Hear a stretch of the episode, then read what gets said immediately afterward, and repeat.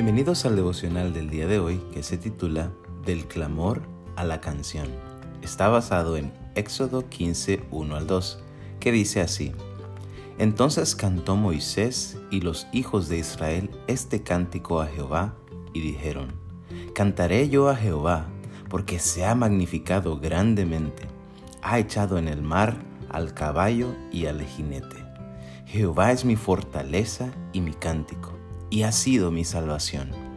Este es mi Dios y lo alabaré, Dios de mi Padre y lo enalteceré. Muchísimo tiempo pasó el pueblo de Israel esclavizado al pueblo egipcio, hasta 430 años.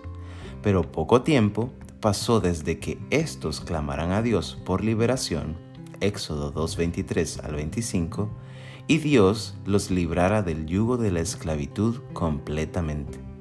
Con su mano poderosa, Dios transformó su clamor inicial en una hermosa canción postrera que los israelitas empezaron a entonar una vez que cruzaron el Mar Rojo y ya no había más perseguidores tras de ellos.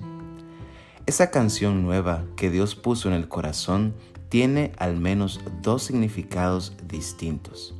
Primero, es una expresión de celebración y alegría por la liberación de siglos de esclavitud.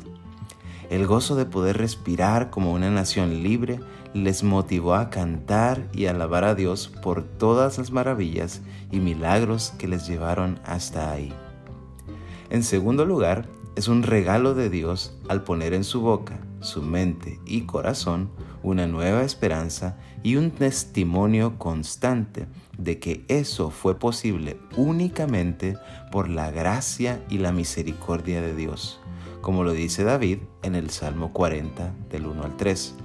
Pacientemente esperé a Jehová y se inclinó a mí y oyó mi clamor y me hizo sacar del pozo de la desesperación, del lodo cenagoso. Puso mis pies sobre peña y enderezó mis pasos. Puso luego en mi boca cántico nuevo, alabanza a nuestro Dios. Verán esto muchos y temerán y confiarán en Jehová.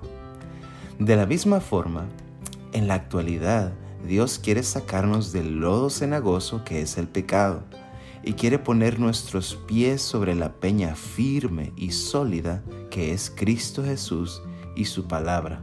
Mateo 7 del 24 al 27.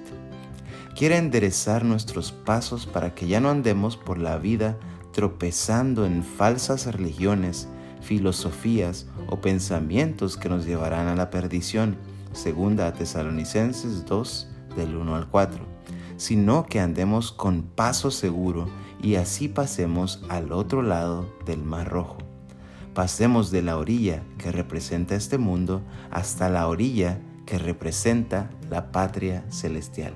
Que Dios te bendiga y tengas un excelente fin de semana.